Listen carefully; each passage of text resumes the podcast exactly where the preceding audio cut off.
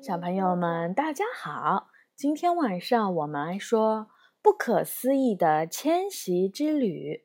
动物，动物去哪里？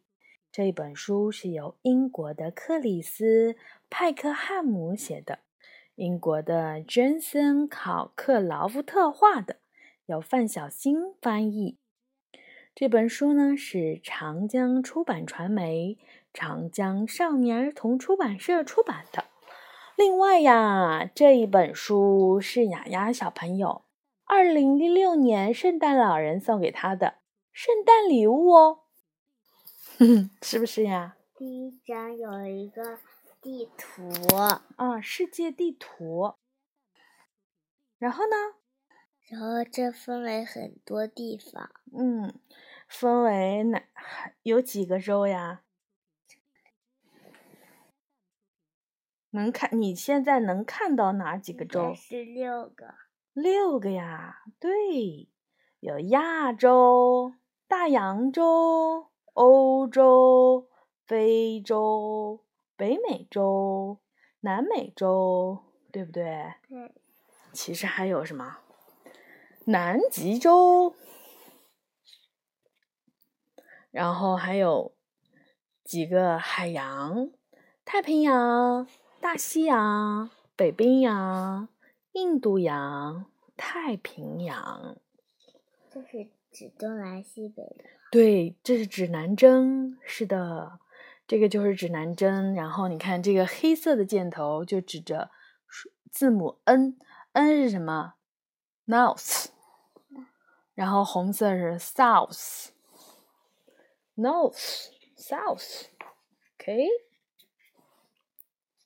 我们来看一看动物，动物去哪里？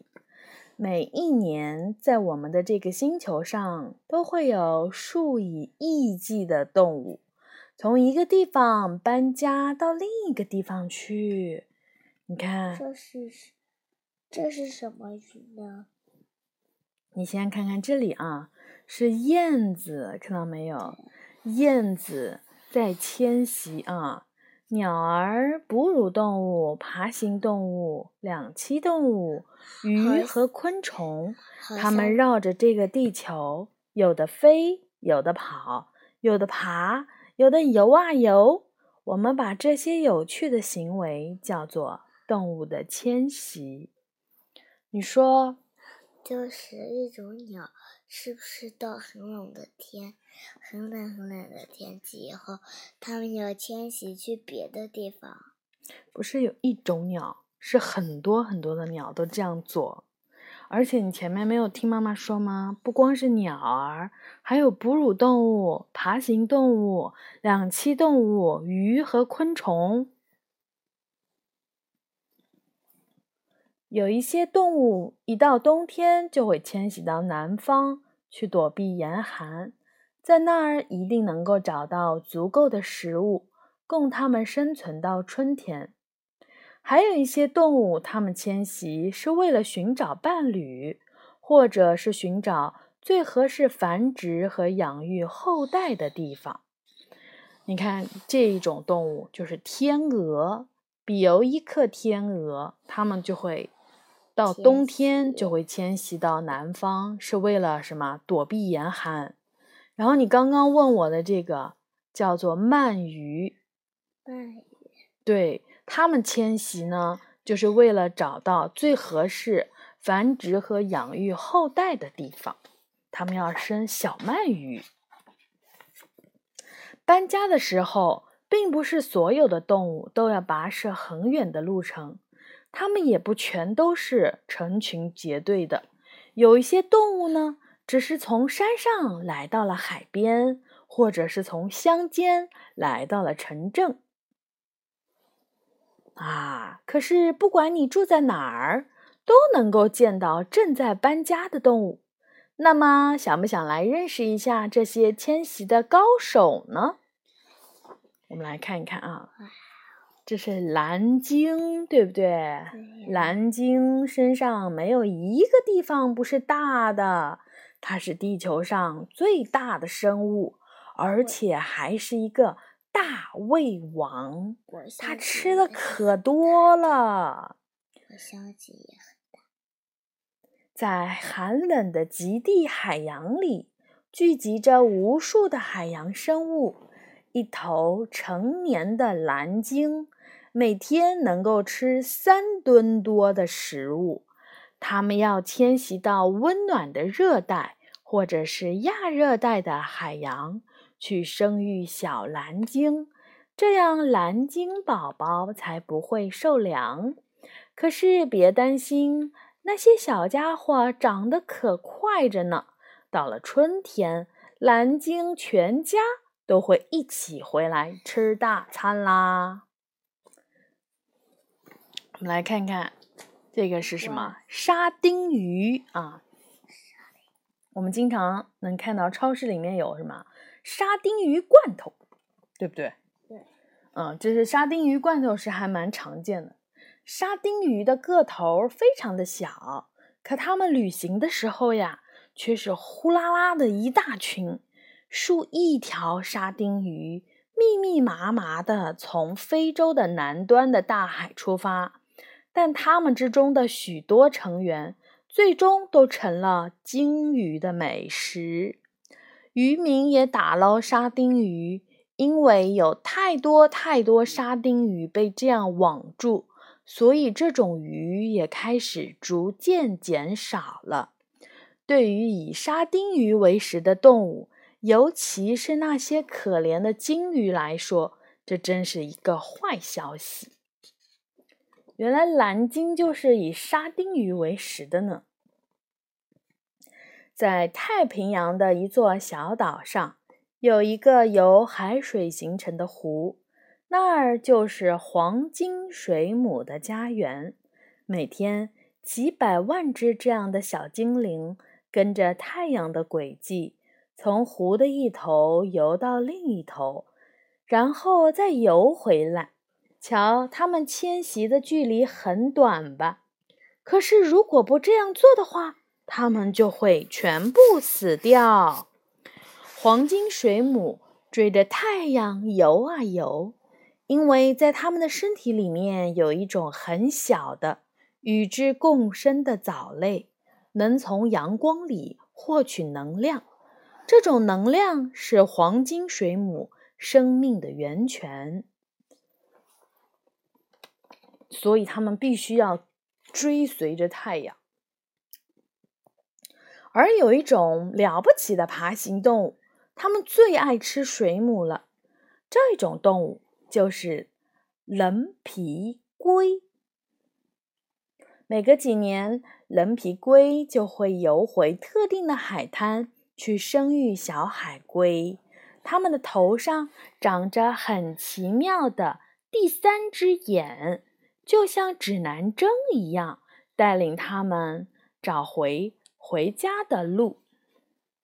棱皮龟会选择安全的海滩，那儿的海水很浅，沙滩厚厚的，棱皮龟就会慢慢的爬上岸，挖洞产卵。啊，在温暖的印度洋有一座圣诞岛，那儿从来不下雪。可是每年在一场倾盆大雨之后，几百万只的红蟹就会从森林里匆匆忙忙地爬出来，去大海里繁殖它们的下一代。路上到处都是红蟹，它们的蟹壳可硬了。如果有人不小心开车碾过去呢，红蟹壳就能扎破汽车的轮胎。